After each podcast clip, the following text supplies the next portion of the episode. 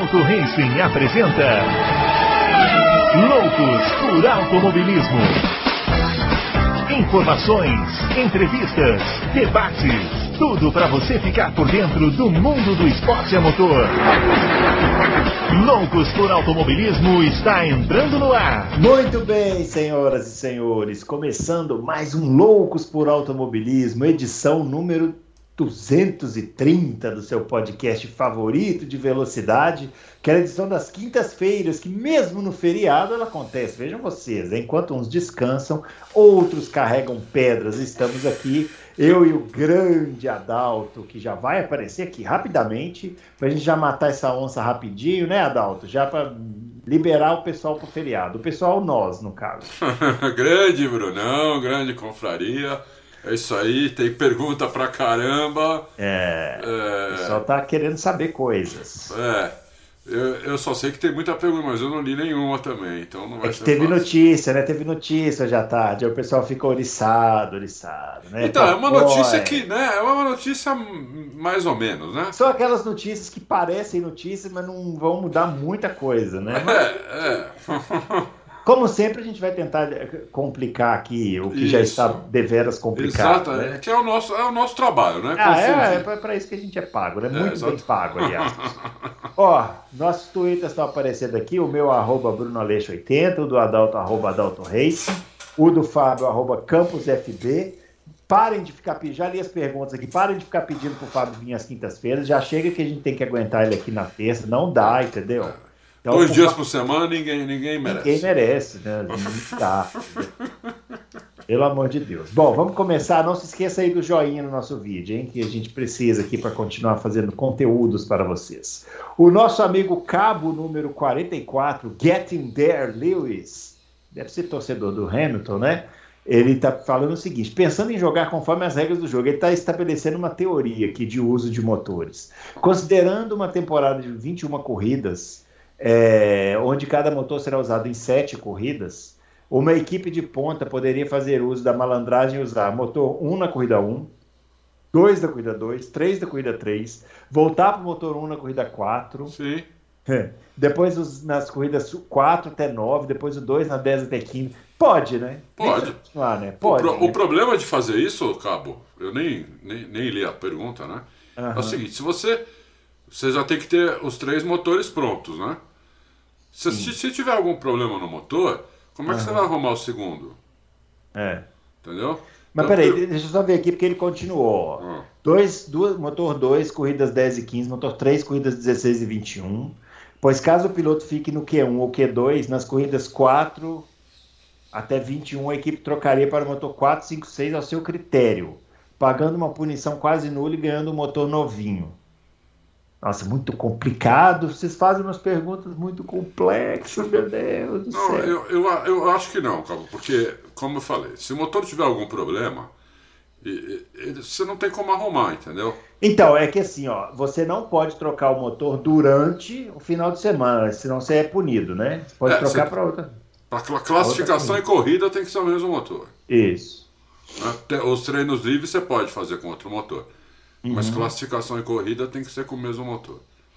É. Então, é, se você tem um problema no motor, no, no, motor 1, você já fez os três motores, você vai ter que refazer os outros. Uhum. Entendeu? Esse é o problema. É. é o motor ficou com algum. O motor é, nunca é na bancada, né? É nunca igual na pista. Uhum. É, então, na pista só tem vibração, tem um monte de carro na frente. É, é. Então, o, o, motor pode esquentar, pode ter vários problemas. E, e aí você não, não vai ter como arrumar, entendeu? É, porque se você. Por exemplo, na quarta corrida, você vê que tem um motor, um dos três motores está com problema. Uhum. Ou os três estão. Como é que você vai fazer? É. Né? Então é complicado. Você pode até arrumar o motor, mas muitas vezes o motor não tem, ele não tem conserto. Que nem, é. a, que nem vai acontecer agora com, com o Leclerc. Exatamente. Né? Nós falamos é. lá na, uhum. na, na terça-feira, falei no domingo, ele vai ter que trocar o motor de combustão interna e a turbina. A turbina, pode ser que eles usem a primeira turbina ainda. Uhum. Porque ela não quebrou. Mas eles estão com medo de usar essa primeira turbina e ela quebrar. Entendi. Entendeu? Então, eh, nós vamos ter que esperar amanhã, né? Ou sábado, ou até sábado, não sei, para ver o que, que a Ferrari vai fazer. Uhum. O motor a combustão ele pode trocar ainda sem sofrer punição. Sim. Mas a turbina, se ele trocar, ele já vai sofrer punição. Porque já está na terceira turbina. Aham. Uhum. Entendeu? Então... É. Vamos lá. Doutor Caveira, alguma chance do Joseph Newgarden, que hoje tem 31 anos, ainda ir para a Fórmula 1? O Colton Herta é rápido, mas inconsistente. É o que a gente já falou aqui, né? Do Colton Herta. É. Infelizmente, eu não, eu não sei, o Bruno, eu, eu acho que não. Hoje. Porque eu tá não velho. acredito também. Eu acho que ele poderia ter ido para a Fórmula 1 6, 7 anos atrás, talvez, né? É difícil um piloto nessa idade adaptar a, a Fórmula 1 depois de tantos anos muito na Indy. Muito, muito difícil. difícil. Ele é bom piloto, mas. Ele é bom. E ele também, é assim, ele é bom piloto, mas ele não tem, assim, nenhum, nada que destaque ele da turma. Eu, aí já é opinião minha, né? Como tem o Colton Herta, por exemplo. O Colton Herta tem. Eu gostava do Joseph Newgarden quando ele começou, não estava na peste é, ainda. Ele era sim, um piloto sim. de uma equipe pequena lá e andava é, muito. É. Naquela época a Fórmula 1 podia ter pegado ele. É. Agora, agora, agora, agora é difícil. Ele está muito. Como é que fala? Não é viciado. Ele está muito acostumado com esse carro da Indy. Uhum. E, e, e, é, é, e, é, muito difícil acostumar com Fórmula 1 agora. Né? Uhum. Muito difícil. Então, quando eu comecei a andar de kart, né, é, tinha lá um. Eu, eu, antes de andar de kart, eu andei de mini carro. Sei. Eu andava de minha, porque minha mãe tinha uma loja de mini carro. Hum, e nossa tinha corrida. Imagina, hein? É. que, que perigo. É. É, eu ganhei meu primeiro mini carro com 5 anos de idade. É. E aí eu comecei a correr com 6 de mini carro. Uhum. Só que quando eu, quando eu, quando eu passei para o kart, é, na, na, no, no, segundo treino que eu estava treinando ainda, é, o meu tio né, falou: Você tem uns vícios que não serve para o kart. Uhum. E aí ele chamou um cara que era como se fosse um coach, na época não tinha isso. Era um é. Uhum. super famoso lá em Interlagos, esqueci o nome dele agora, tinha um apelido. Se eu falar, todo mundo vai saber quem é. Mas eu esqueci o nome dele agora. É, e ele, o que, que ele ficava aqui em Interlagos? Ele ficava na curva, ele ficava apontando a tangência, uhum. onde é que eu tinha que fazer a tangência de uhum. todas as curvas. Então, em cada volta que eu dava, oh. ele estava numa curva diferente. Pô, que bom, esse cara não está ainda mais disponível, não, para dar uma ajuda para nós. É, eu imagino que não, porque, olha, tô falando um negócio para você faz 50 anos, pô. É. Mais até. É, eu imagino que não. Ele já, se ele tivesse vivo hoje, eu tô com 60, ele teria uns 80, sei lá, não sei. Ah, vou arrumar um desses para apontar a tangência para mim. Vamos é, lá. É. Roberto César Vieira, vocês acham que foi um erro a implementação do efeito solo junto com uma suspensão mais simples como essa de 2022? Uh, eu acho. Eu acho. Eu acho que foi um erro, sim. Hum. É, eu acho que isso aí é o que você fala, Bruno. É hum. várzea Entendeu? Você, é, você, você... Então, várzea, várzea não poder mudar a relação de marcha. É, é um erro. Mas também você coloca um efeito solo, um troço, um troço para grudar o carro no chão, um troço que já deu problema há 50 anos atrás, 40 anos atrás, e você pega e põe uma suspensão dos anos 70 no carro, entendeu? Eu acho que que não, eu acho que está errado. Isso, isso boa, muito boa pergunta, Roberto, né, César? É. Muito boa pergunta. Eu acho que foi um erro, sim, é, voltar com essa. tirar, tirar toda a sofisticação da suspensão, eu acho. Uhum. Muito bem. José Roberto Floriani. Muito bom esse jornalismo, muito legal, obrigado. Muito obrigado. É. Fala para o Dude dizer para o Hamilton não desanimar. É um prazer ver o pilotar em alto nível. É, aprecia ele também como pessoa, uma grande pessoa, Adalto. Então, infelizmente, a Ferrari não é tão boa em resolver problemas, compensar a desvantagem reta, mas quebra nenhuma esperança da parte. Nossa, ele... ele falou do Hamilton, depois da Ferrari, depois da Mercedes. Eu não sei qual é a pergunta. No final, a pergunta dele é: nenhuma esperança da parte da Mercedes, Atão? É, a Mercedes está acontecendo uma coisa que poucas vezes eu vi assistindo hum. Fórmula 1, né? Eles têm certeza absoluta que esse conceito é o melhor, que o carro seria o melhor carro do, do grid, que uhum. eles iam ganhar o campeonato, mas eles não conseguem, no, isso no papel. Isso. E, e, olha, eles têm muitos engenheiros, meu. não é um cara. Não é, isso aí não é culpa de um cara que projetou o carro. Uhum. Não, não, é, não, é, não, não é que nem na Red Bull que Adrian Newey pro, projeta o carro e acabou. Uhum. Na Mercedes é uma turma, é um monte de gente, vários uhum. engenheiros de vários lugares. Todos eles, o Dude me falou isso, ele falou, todos eles têm certeza absoluta que esse carro, na hora que eles, na hora que eles conseguirem fazer funcionar, que eles não tinham ideia que não ia funcionar, esse carro é no mínimo meio segundo mais rápido que qualquer outro. Uhum. Entendeu? Só que eles não, é, é, por alguma razão que eles ainda não entendem, o carro não funciona. Entendeu? E, e não está conseguindo. O, o, o, eles não conseguem avançar na simulação também. Hum. A simulação chegou num ponto que ela parou, ela não avança mais. Não avança. Entendeu? Então, eles falam, é, é, realmente pode até ser que seja a maior judiação da história da equipe aqui, que tenha que abandonar isso para o ano que vem, entendeu? Tendo certeza que isso é o melhor conceito. É hum. inacreditável. Então, eu, eu não, eu não é. sou engenheiro, eu não tenho a menor ideia, entendeu? Então, mas o que eles é. falam é isso. Mas pode acontecer. Também não, também não vai ser o primeiro projeto na história da Fórmula 1 que, que naufraga. Sim, né? não vai ter. Já, o próprio Newey já teve projetos é, que naufragaram. O Newey teve um na McLaren lá que ele teve que desistir, né? Aquele que... McLaren com, tinha aquela frente fininha lá. Isso, isso. Muito bem. Davidson Alba, saberiam dizer por que de haver má vontade da parte do INSA com a Glickenhaus, sua própria compatriota? Dificultando ou mesmo impedindo sua entrada em 2023, mesmo havendo até mesmo clientes interessados em competir com carros LMH e GT3. Não seria um tiro no pé na categoria, ainda mais depois de dois anos de resultados expressivos em Le Mans, para um construtor minúsculo e possivelmente promissor? O dono da, S, da SCG chegou a ameaçar ao INSA de ação na justiça pela lei antitruste do Zé. Nossa, essa pergunta eu não faço a menor ideia, nem de começar a responder. vai, vai, só... vai, Adalto! eu, vai vi lá, só... Adalto. eu vi isso aí muito por cima. Isso aí para mim tá me cheirando politicagem, entendeu? Uhum.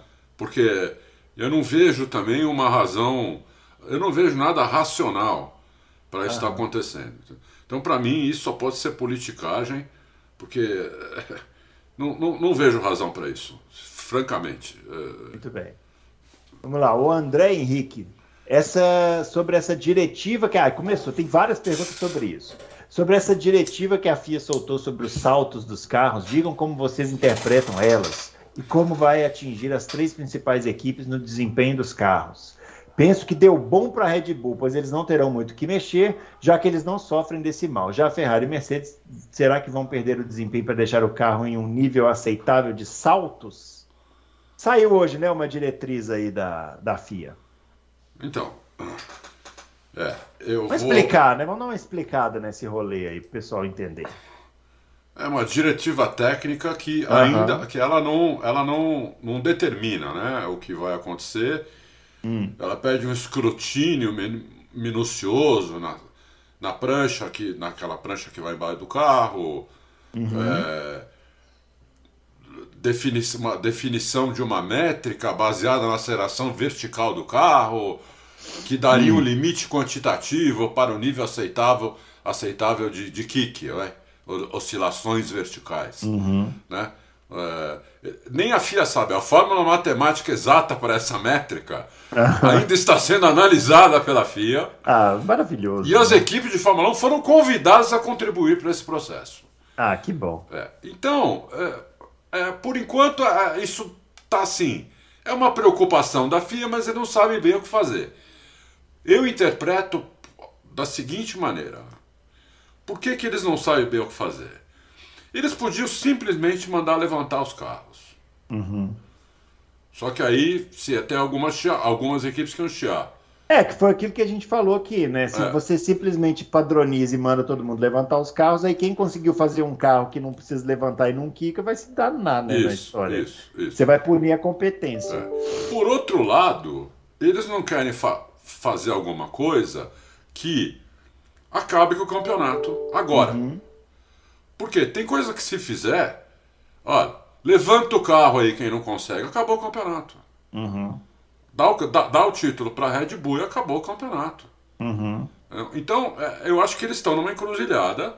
Uhum. E, e, essa diretiva de hoje não diz nada.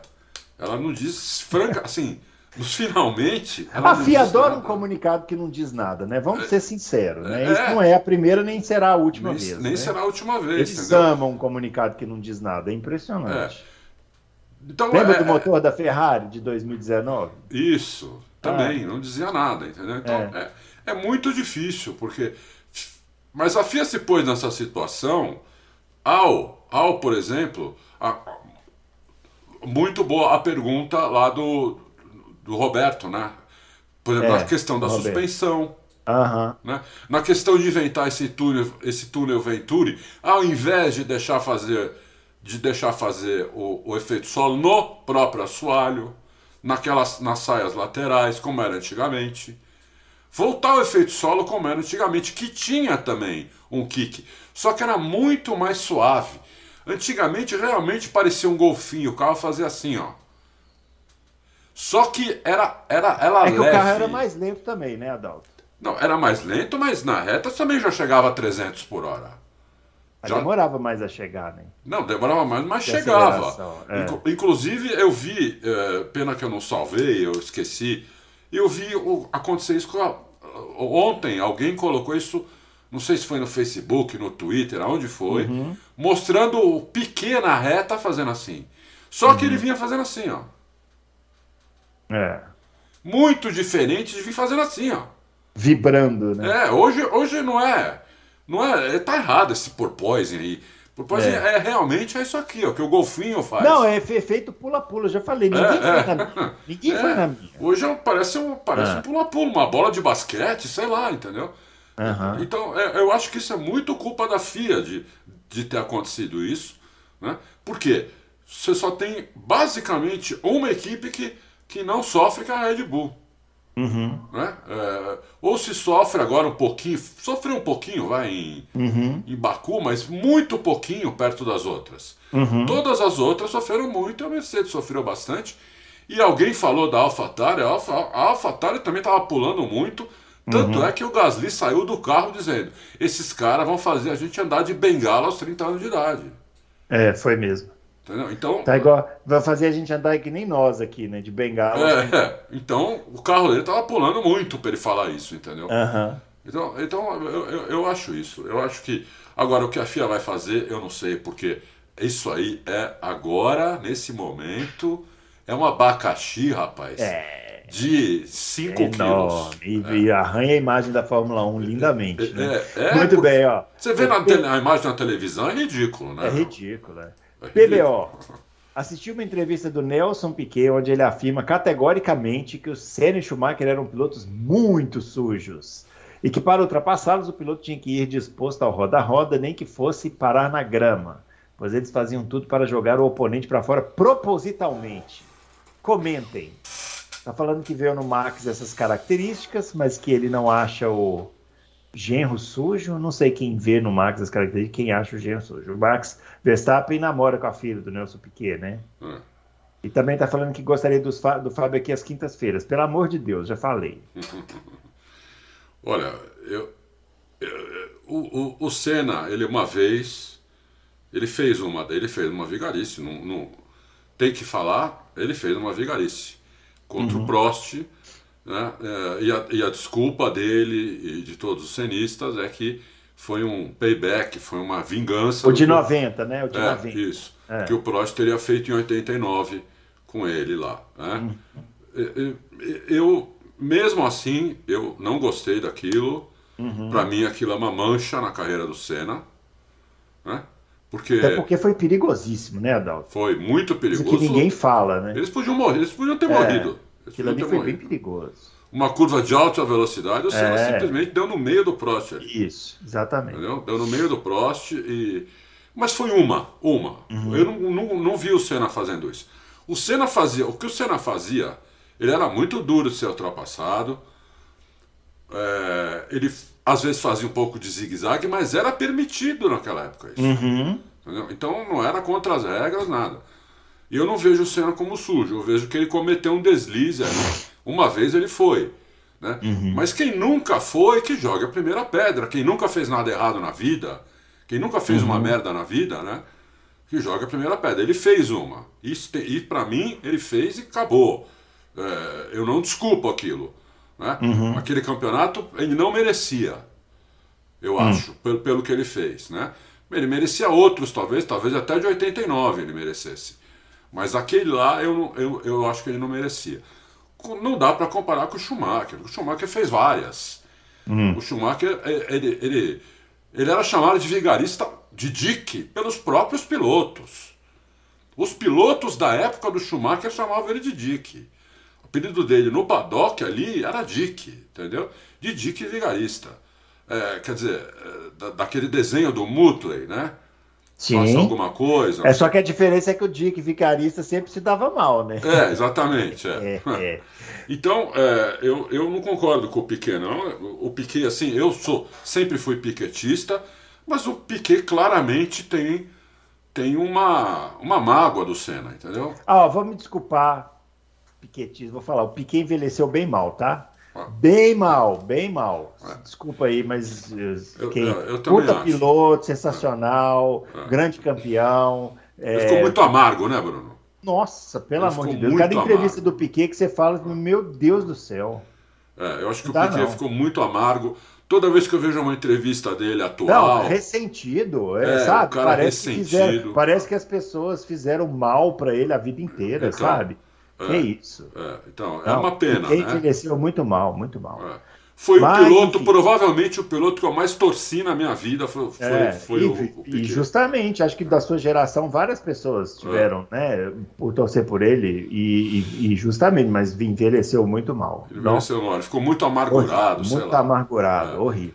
Vamos lá, Maria Clara Bortoli. Ela está fazendo um desabafo.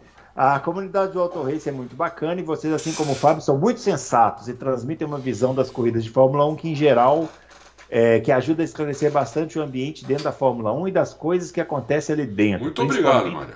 Muito obrigado pelos, contra... pelos contatos e acesso a informações confiáveis que vocês têm. Queria parabenizá-los. É, por isso, eu acho que a transmissão da Fórmula 1, que é muito abrangente ao público, peca muito nesse aspecto e ajuda a aumentar a toxicidade da comunidade ao fazerem comentários, por exemplo, insinuando que a Red Bull prejudicou o Pérez de propósito em prol do Verstappen.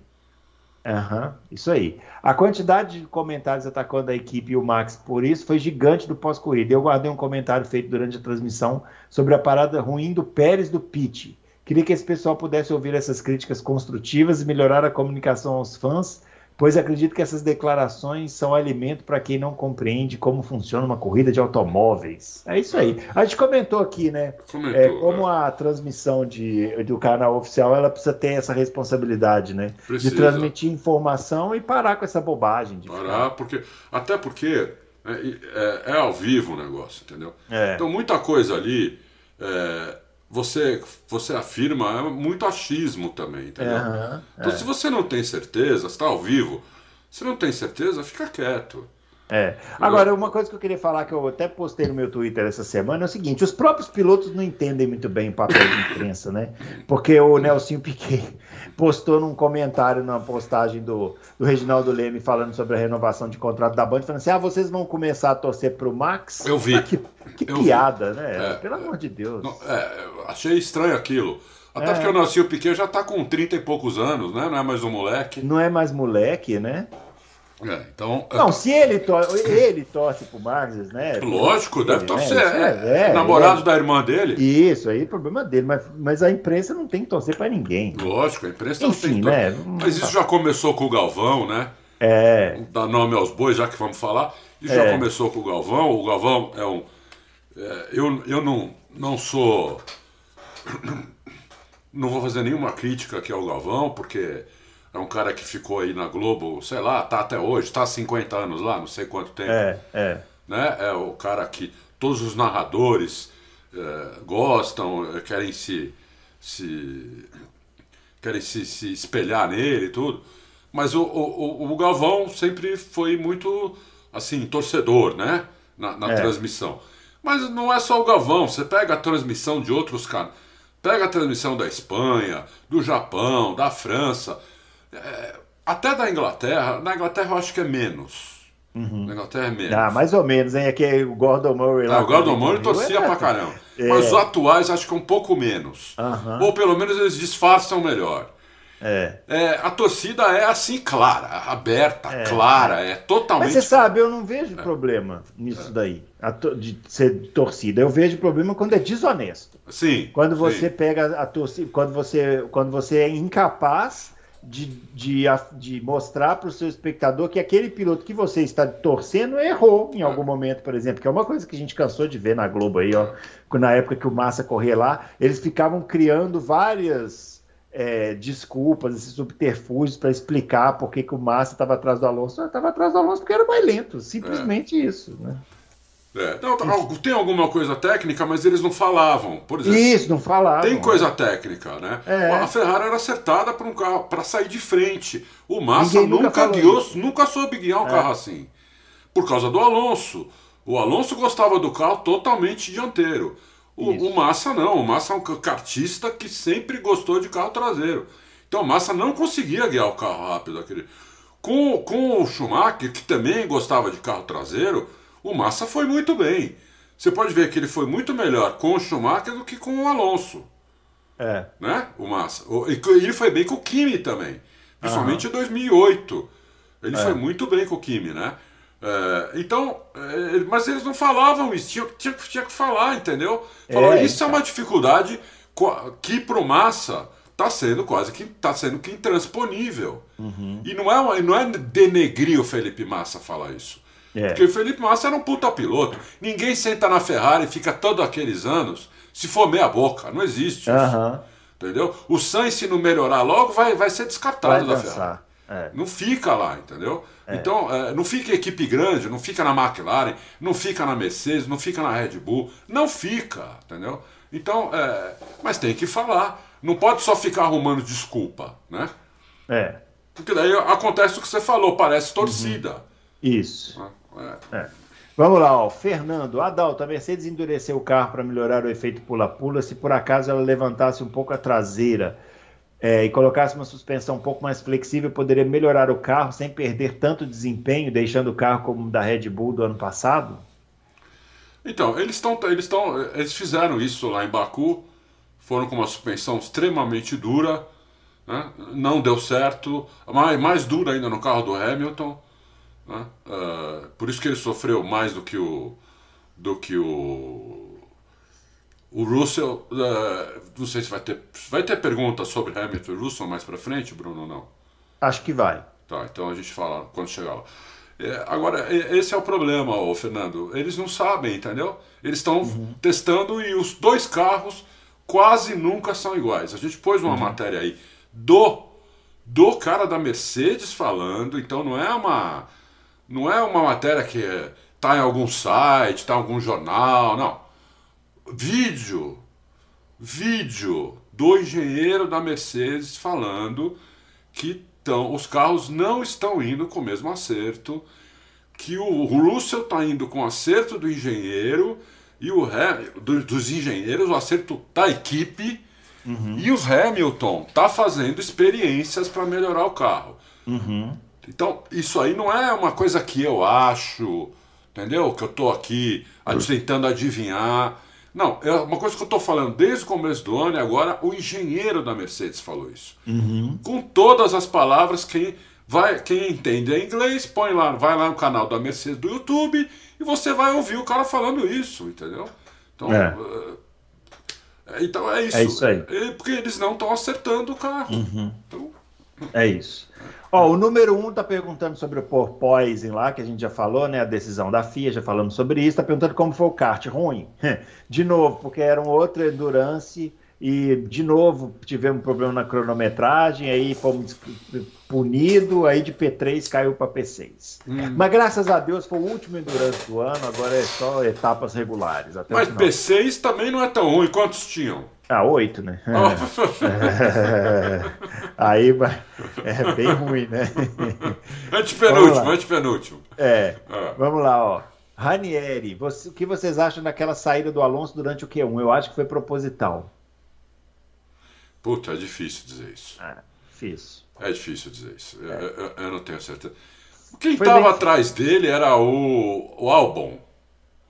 É porque senão ele não ia, ele não ia pular para o Q2, né? É. é... Olha, é, Ranieri, eu, eu, assim, eu não tenho certeza, então eu não vou falar. É. Eu não tenho certeza. Muito bem. Eu, eu não consegui com... ter essa certeza. Também não. Doutor comigo, esses tempos uma discussão, tive uma discussão com um colega sobre quem ganharia uma volta rápida, um carro de Fórmula 1 ou uma moto da MotoGP.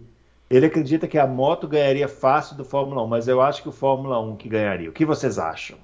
Fórmula 1, muito fácil. Já, já teve isso uhum. várias vezes.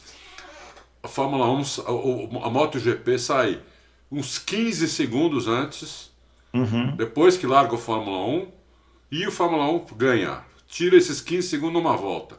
É porque a moto é lenta na curva. Muito lenta na curva. É. A, a, área de contato com o asfalto é desse tamanho. São dois pneus. Pneu. É, dois dedos. Né? Enquanto Fórmula a área de contato do Fórmula 1 é 20 vezes maior. É, o pneu parece um sofá. É, né? é então não tem, não tem como. Não tem é, como. então. Sync Header, minha pergunta é sobre o teto orçamentário. É curioso notar que o teto pode impedir mais equipes de chegarem na briga do título por não poderem gastar mais. Terá sido um tiro pela culatra? E sobre os kicks, se a FIA não padronizar uma altura para todos os carros, os dois campeonatos já eram. É, nós falamos aqui. Nós falamos já. É. É, sobre o teto orçamentário, sim, que é, eu, eu sou a favor. Uhum. Eu sou a favor. É, é, como agora teve o. É o segundo ano do teto orçamentário, mas esse ano é que está pegando porque teve uma mudança de regulamento. É. Né? Então, é por isso que está pegando. Você viu, ano passado ninguém falou disso. Isso. E já estavam, já tinham um teto de orçamento. Uhum. Né? Então, como mudou o regulamento esse ano, é, realmente virou um problema, mas para o ano que vem já não vai ser mais, provavelmente os carros já vão estar mais, muito mais perto do que estão esse ano. Toda mudança de regulamento acontece isso. É isso aí. É. Ryan Cooper está perguntando aqui, ó, na minha opinião, na opinião de vocês, qual é o piloto mais subestimado da história da Fórmula 1? Ah, e essas perguntas demais da história são difíceis. Para ele é o Kubica e o Kobayashi. Kubica não, por quê? Kubica quando estava na Fórmula 1 era é, super valorizado. Subestima, é, subestimado não é, não, não, é o conceito, né? Quando o cara é muito bom e ninguém dá valor. Né? É, é. Não, não, eu acho que o piloto subestimado é o Damon Hill. É. Porra, é. também pode, pode ser, pode eu ser. Eu acho que ele é subestimado. É. Eu acho que ele era um é. ótimo piloto, ele melhorou, uh -huh. e com o tempo ele foi melhorando, melhorando melhorando. É, ele, ele, batalhou contra o Schumacher, que era um cara considerado por, por quase todo mundo um dos melhores da história. Uhum. A parte o negócio de vigarice, tu foi piloto na pista guiando. Schumacher não tem o que falar, era um foguete, um avião, um monstro. Ele batalhou contra esse cara, tudo bem, ele perdeu, 94 e 95 mas é, 94 não dá nem para contar, porque a Benetton estava fora do regulamento, e 95 talvez tenha sido o melhor ano do Schumacher. É, um dos melhores anos do Schumacher. É. Né? Então, é, e a Benetton era um ótimo carro também, então não é uhum. que o, o Rio tinha um carro muito melhor. Não, e... 95 ele foi mal, vamos falar a verdade. 95 o Demel Rio foi mal, mas, mas 93, por exemplo, com o Prost lá, ele encarou, tá? Encarou o Prost. É porque a gente não lembra, porque ele é. terminou o campeonato em terceiro, mas quebrou muito, né? É. Quebrou muito, depois foi, é. depois foi campeão. Depois ele foi com uma equipe pequena, fez algumas corridas antológicas pela Arrows. Ela é, não, pela, é, pela Arrows e pela Jordan. E pela também, né? Jordan. Né? Pra Jordan. Ele ganhou a primeira corrida da história da Jordan. Isso. E teve uma também na. Teve uma na Hungria que ele quebrou, faltando duas. É, aí foi na Arrows, né? Na Arrows, quer dizer, ia ser a primeira, é. a única vitória também. Ia ganhar Arrows. a corrida com a Arrows. Ganhar uma corrida com a Arrows é, é. é hoje ganhar uma corrida com a Alfa Romeo. Isso, bem isso. Né? É. E não foi, e não era acaso assim, um ah, caiu no colo. Não, não, Ele largou em terceiro, ultrapassou o segundo e depois ultrapassou o Schumacher, que estava em terceiro, e ultrapassou mesmo. Ultrapassou foi lá, é. pegou o vácuo, não tinha DRS, não. Pegou o vácuo, vácuo, ultrapassou e foi embora. Não, e na Hungria, com aquela reta curtinha aquela que era reta antes. Reta curtinha, é, exatamente. Hoje tem um retão, antes era, a é. reta era 400 metros mais curta. É. é. Pô, bem lembrado, isso mesmo, concordo. Mário Designer. É, tá dando uns números aqui, ó. No campeonato de 2020 da Fórmula 2, que o Mick foi campeão, foram 24 corridas, 12 rodadas duplas, É, depois aí o Mick fez 215 pontos e o segundo colocado, Caron Wailot, fez 201. Atualmente temos 12 corridas e 6 rodadas duplas. O Drogovic tem 132 pontos e o vice Tel Porcher tem 83. Fazendo um exercício de futurologia, se o Drogovic mantiver os mesmos resultados em 24 corridas, terá 264 pontos, 49 a mais que o Mick em 2020. 49 pontos. Só que aí para isso ele precisava terminar essas corridas a mais com boas posições, né, senhor Mário Designer? Mas tudo bem. É, hoje o que separa o Drogo de Theo Porcher. É possível dizer que o Drogo está no nível dos últimos campeões da Fórmula 2, superior, ou está no terceiro? É tudo isso que falam mesmo. Ô, Mário, eu acho que o problema é o seguinte: você colocou aqui um quadrinho embaixo Uhum. Em que ano o Leclerc foi campeão? Em que ano que. Foi 2017. 2017. Era, o primeiro, segundo ou terceiro ano da, dele na Fórmula 2? Ah, não sei. Né? É. E o Russell? Também. Era primeiro, segundo ou terceiro ano da Fórmula 2? É. Né? Como Piastri foi campeão no primeiro ano na Fórmula 3, primeiro ano na Fórmula 2. Então, isso conta muito. É. Entendeu? A questão é essa. Ele tá no é que assim, é o que, a gente é o que a gente falou aqui, Isso. né? Ele tá bem, tá bem. Tá super bem, mas. É, melhor, é melhor estar bem do que estar mal. Lógico. Mas lá dentro do circo da Fórmula 1, o comentário que deve rolar é: tudo bem, tá ganhando de todo mundo, mas não tá fazendo mais do que obrigação porque tá no terceiro ano. É. Infelizmente, é uma tristeza, é meio duro falar isso, mas é o jeito que as pessoas pensam. É o jeito dentro. que eles pensam. Então, é. ele, isso que nós estamos falando, não é que. Ah, então, mesmo que ele ganhe, não, não ele tem chance de ir para a Fórmula 1. Uhum. Se ele detonar, se ele continuar nessa, nessa pegada que ele está, ele já está 132 pontos contra 83, então pode ser que ele faça aí, sei lá, 60, 70 pontos a mais do que o segundo colocado.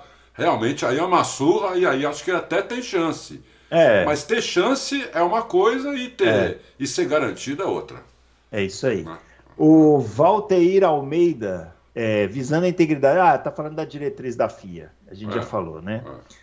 é. Braia, será que a fase ruim do Hamilton e o azar que ele vem sofrendo essa temporada se deve ao fato dele ter se tornado cidadão brasileiro?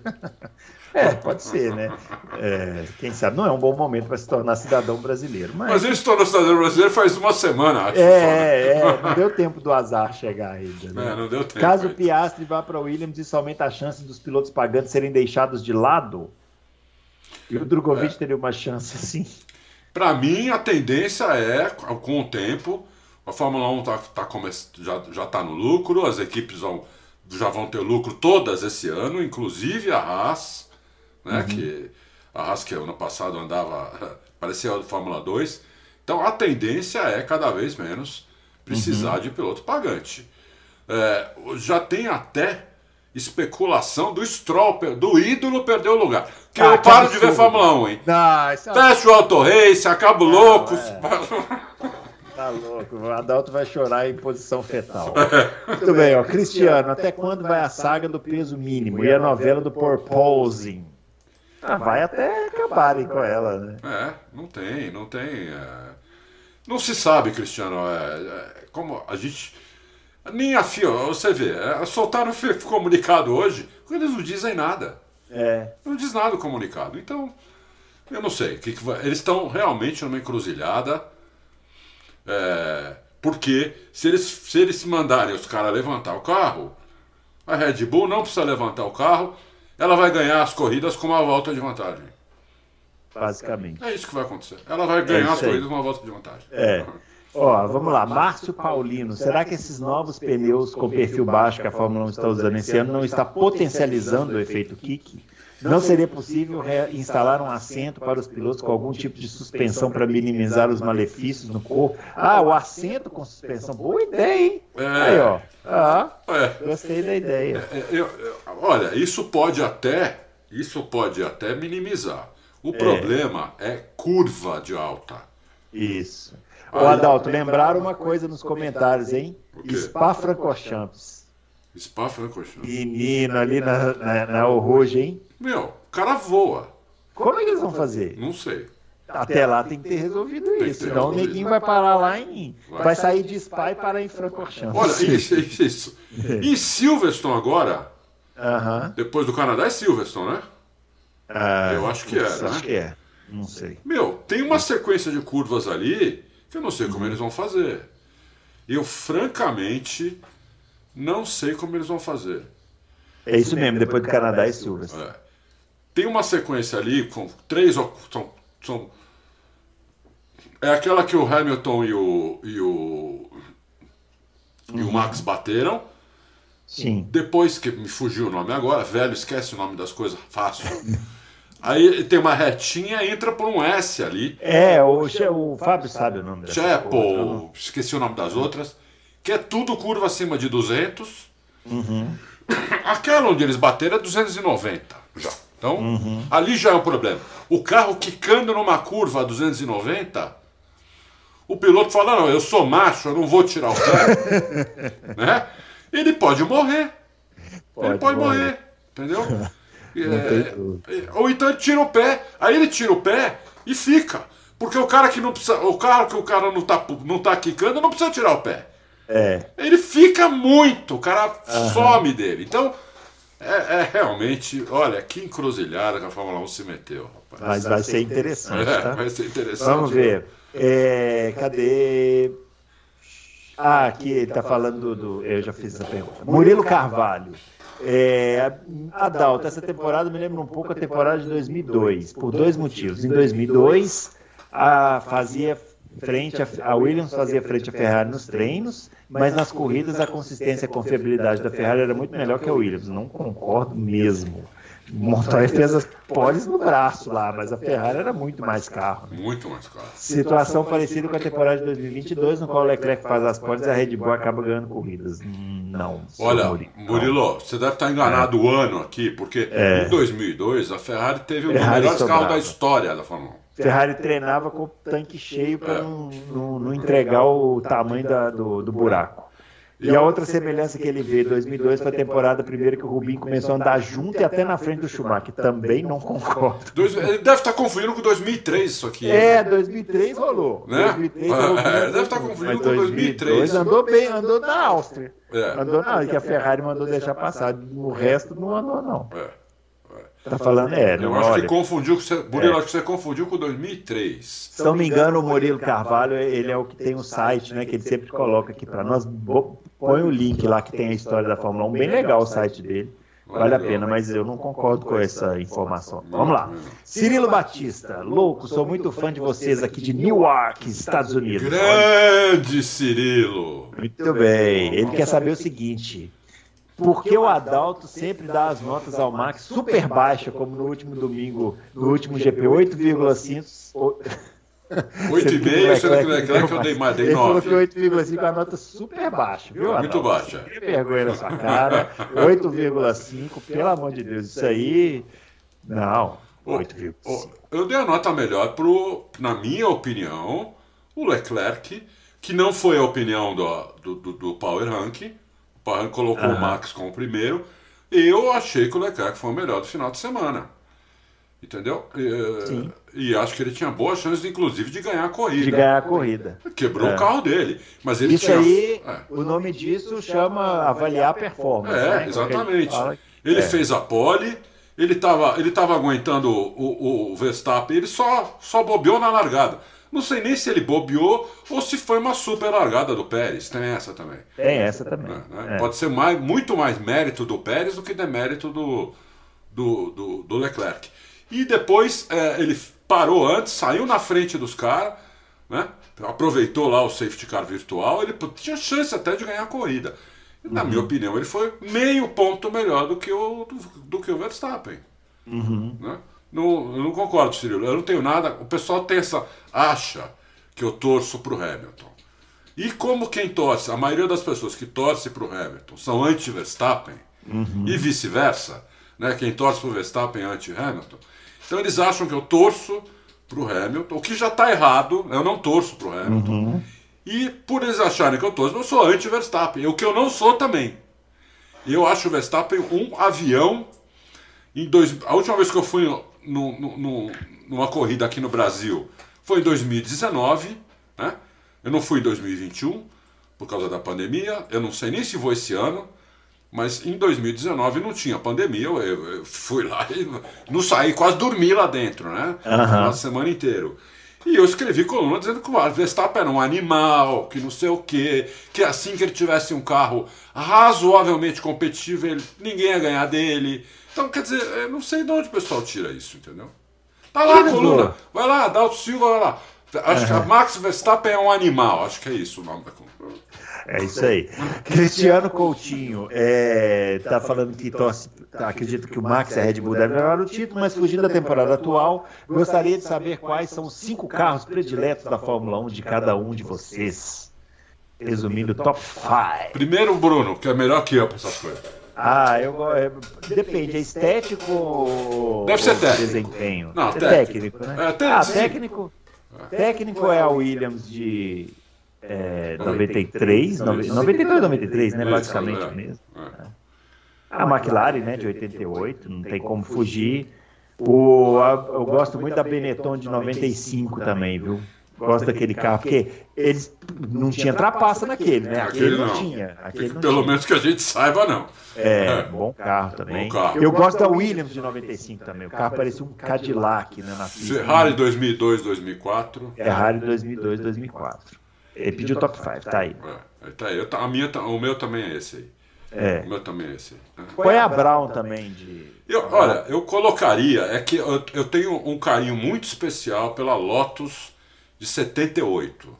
Ah. Mário Andretti e Ronnie Peterson foi o primeiro uhum. carro com efeito solo, né? Primeiro carro asa com efeito solo. Eu, eu amo aquele carro. Eu acho ele lindo até hoje. E um carro que andava muito, ele juntou tudo. Beleza, simplicidade. Uhum. Eu gostava dos dois pilotos, adorava o Colin Chapman e os caras ainda foram campeão, entendeu? Uhum. Com um conceito novo. Então, é, se eu tivesse que eleger um, era esse que eu elegeria. Apesar é, de não, não ter sido. Foi uma revolução tanto quanto a Williams de 92, 93. É. Foi a mesma coisa. É isso aí. Ó, o Renato Moraes está perguntando sobre a diretiva da FIA, nós já falamos. E o Hans Hungenholz, ele está perguntando se seria justo comparar o carro da Ferrari a um carro alegórico. Passa um ano trabalhando nele, ele ficou bonito, chama atenção, chega na pista cheia de pompa, faz uma volta espetacular, levando o público e a empresa ao delírio, mas no dia seguinte está irreconhecível e todo em frangados. Boa, Hans, basicamente isso está acontecendo, uma pena. É. Mas... E ele está tá pedindo para a gente indicar algum livro sobre Fórmula 1. Um obrigatório. Olha, eu tenho um livro que eu li há tantos anos atrás, que foi o Emerson que recomendou. Hum. Mas eu esqueci o nome. Eu vou, eu vou, eu vou, é, eu vou, eu, eu, eu, vou, eu vou pesquisar qual que é, porque foi há muitos anos que eu li isso. E... É, livro, livros não são meu forte, viu, Hans? E aí eu coloco aqui para você. Uh -huh. Tem um livro muito bom também do Alex Dias Ribeiro. Ah. É, que ele que conta... foi piloto, depois ele pilotou muitos anos o carro safety car, né? O carro médico, né? Isso, médico. é. Quando ele estava na Marte. Uhum. É, e o dono da Marte era o. aquele inglês que depois foi presidente da FIA. Max, Max Mosley. Uhum. Isso. Muito bom esse livro. Eu esqueci o nome do livro, mas é do Alex Dias Ribeiro. Eu só acho que ele escreveu esse livro. Ah. Pode ler, recomendo para todo mundo ler vai ter uma ótima ideia do que era automobilismo nos anos 70. Ah, né? legal. Um automobilismo puro, uhum. perigosíssimo, é, uma adrenalina absurda, né? muito mais que hoje, uma coisa assim, realmente, é, uma coisa insana era o automobilismo dos anos 70, entendeu? Uhum. E, e, eu recomendo que leiam esse, depois eu vou, eu vou buscar outro. Outro é um livro técnico como guiar um Fórmula 1. Ah, legal. Guiar um carro de corrida e um Fórmula 1 que ele tem uma, algumas diferenças ali. Uhum. Legal. Hans, o Hans, eu já perguntei. O Marçal Kawai Prado. Na primeira parada do Tcheco, não consegui notar qual foi o problema da demora da troca de pneus. Já na segunda, pelo menos aparentemente, houve um problema na roda traseira, se não me engano, na esquerda. Vocês conseguiram identificar o problema na primeira parada? Para mim, o macaco parece que ficou preso na frente. É, foi mesmo, pareceu sim. Para mim pareceu isso. É. Agora, ah, foi de propósito? Não sei. Ah, não. Não dá pra, não dá pra. É. é. O e, Mab, Mabdia Mabdia. e o Daniel Dias perguntam sobre a diretiva da FIA, nós já falamos. Falamos. É, Bruno Alves, o que está acontecendo com Vespa nas classificações? Está dando azar, né? A gente não gosta de falar de azar, não, mas está dando azar, Tá né? dando um pouco de azar, né? E, É. e, e porque ele, ele tá assim. Ele tá cometendo um pouquinho de overdrive no, na Uhum. classificação. E esse carro aí não permite isso. O Pérez está um pouquinho mais no trilho. Eu- a, minha, a, minha, a minha avaliação é essa. Tá, o Portuga. É, se o Hamilton tiver que ficar fora de uma corrida, quantos segundos o Van Dorn vai levar do George Russell? Ou seria outro piloto? Não. Aí, se, o- se o.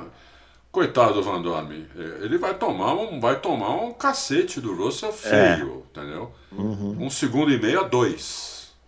É, por que, que seria o Van Dorn? Não seria o Porque ele é piloto de, outro, ele é piloto de teste lá, né? Mas e o De Vries? Também é, né? É, talvez ele escolhesse o De Vries. Mas se bem que o Van Damme e o De Vries estão na, os dois estão na Fórmula E, né? É. O Van Dorn já andou de Fórmula 1 Já também. andou de né, Fórmula ser. 1, De Vries não, então... Ocean Soul. Por que o Hamilton não encerrou sua carreira após o sétimo título? Alguns dizem porque ele queria tentar o oitavo, mas em sua visão é somente isso? Não é algo a mais? Na última semana, deu a entender que ele precisa descansar para tratar dores nas costas do próximo GP, porém confirmou presença dias depois. Não seria melhor descansar? Não, o piloto não, não, não faz isso, imagina. Só se não puder, só se ele tivesse impossibilitado mesmo. Eu acho que o Hamilton tentou o sétimo título, o, o oitavo título, porque ele ainda está se sentindo em alto nível e eu acho que está mesmo. É, Está em também alto acho. nível. Ah, Tá não sendo que ele. O cara, o É. cara é, eu- como eu vou, vou falar, repetir de novo. Eu acho que se ele esse ano fosse campeão, ele pararia no final desse ano. Uhum. E eu acho que ele vai parar no final do ano que vem, sendo campeão ou não. É isso aí. O Adriano Aguiar, eu acho que esse ano temos o Drugo e o Enzo se destacando na Fórmula 2. Acho que se não tiver um investimento agora, podemos ficar sem piloto por mais 20 ou 30 anos. Não é interessante para o Brasil ou empresas brasileiras terem pilotos na Fórmula 1? O que vocês acham? É, é interessante, mas. é. Aí tem aquele problema de ter pouca vaga. E tem aquele outro probleminha que é as empresas brasileiras não estão muito afim, né? De, de investir nisso aí, não tem grana agora, né? Então. É, tá difícil a empresa brasileira fazer isso. Né? Você vê que quase todos os pilotos têm patrocínio de empresas dos países deles. Mas o Brasil, de muitos e muitos anos para cá, é muito complicado, né? Porque as regras mudam muito, né? É. É, elas mudam, a mesma regra é mudada duas, três vezes no mesmo ano, por todo mundo, por todos os poderes, até o próprio Supremo Tribunal Federal muda a regra que ele mesmo colocou, entendeu? É. Então você vai fazer um negócio a longo prazo aqui, você tem que ser. Por isso que aqui no Brasil eles precisam ter mais lucro. Às vezes as pessoas falam, ah, o cara vende o, o carro lá na. Lá na, na Turquia a 10 mil dólares, o mesmo carro, os caras vendem aqui a 15 mil. Pô, é o maior risco. Se, se o risco aumenta, você tem que aumentar o lucro. É. Entendeu? É, é simples assim. Quanto maior o risco, ma- é porque você está correndo mais risco, você precisa ganhar mais, entendeu? Quem não quer correr risco, põe o dinheiro na poupança. É isso aí. Então o cara pega, em vez de pô, colocar 20 milhões, dar 20 milhões de dólares, ou 30 milhões de dólares para um brasileiro sentar num, sentar num, num Fórmula 1, o empresário pensa assim, ó, né? ele vai, vou, vou, vou pôr na poupança, meio por cento ao mês eu não vou perder, entendeu? Então é difícil, é difícil. Ó, caminhando para o final aqui, é, o Elibus e o Daniel Hartmann estão falando sobre a parada do Pérez, né? É, o Daniel Hartmann falando também sobre a classificação, acerto para classificação justifica a diferença de performance entre, entre Pérez e Verstappen no começo da corrida. Eu acho que não. Ah, Eu acho que não. At- at- Até, po- é, até porque o, o, o Pérez ele é melhor de corrida do que de classificação. né? Então, é, sempre foi. Né? Ele estava falando lá há 10 anos, sempre foi assim. O Pérez nunca foi um, um super, um piloto mega rápido. Mas ele é muito consistente, muito bom para guardar pneu, guia redondo, é um ótimo piloto. Mas assim, uhum. é, ele devia estar tá tomando, devia tá, ele devia estar tá tomando todas do Max, do Max na classificação, né? E apertando o Max mais em corrida. Uhum. É, tá, não, não, mas ele está indo bem em classificação, né? Porque o é. Max está cometendo um pouquinho de overdrive, repito. Na hora é. que o Max entender isso, acho que mata o Pérez. Mata, é. é. Ó, Adalto, para finalizar aqui, ó, dois comentários. O Lucas Bonino é, falando que a gente tem que falar mal do jogo de equipe, da matematização da Fórmula 1. A gente fala. A gente fala. A gente pode deixar que a gente fala. E o Obi-Wan Kenobi elogiando aqui, queria agradecer os programas, quase um ano e meio é, acompanhando, mas essa é a minha primeira mensagem. É mesmo, porque eu não lembro desse nick. Não lembro também. Não sei como vivia antes da minha vida, antes de descobrir essa mina de ouro chamada Auto Race. Obrigado. Maravilha. Que legal isso. Obrigado. Pessoal, é isso. Finalizando no nosso Loucos para o Automobilismo dessa semana. Amanhã já tem carro na pista lá no Canadá. Isso, é tarde, hein? É tarde. É à tarde, é à tarde. É, é, tarde. é feriado, né? Quem emendou o feriado aí não tem desculpa, pode sentar lá e assistir. É e depois o Adalto já vai entrar com seus comentários haters do Latifi. Né? Amanhã eu vou descer a lenha no Lafite. Descer a lenha. A não ser que ele não fique em último. Aí Aí não, aí tem que elogiar, né? Porque ficar em último já é muita coisa. Muito bem, pessoal, agradecendo aí, não se esqueça de dar o um joinha no nosso vídeo. Muito obrigado pela companhia. Grande abraço para todo mundo. Assistam o GP do Canadá e a gente volta na próxima edição do Loucos para Automobilismo. Um abraço. Valeu. Tchau.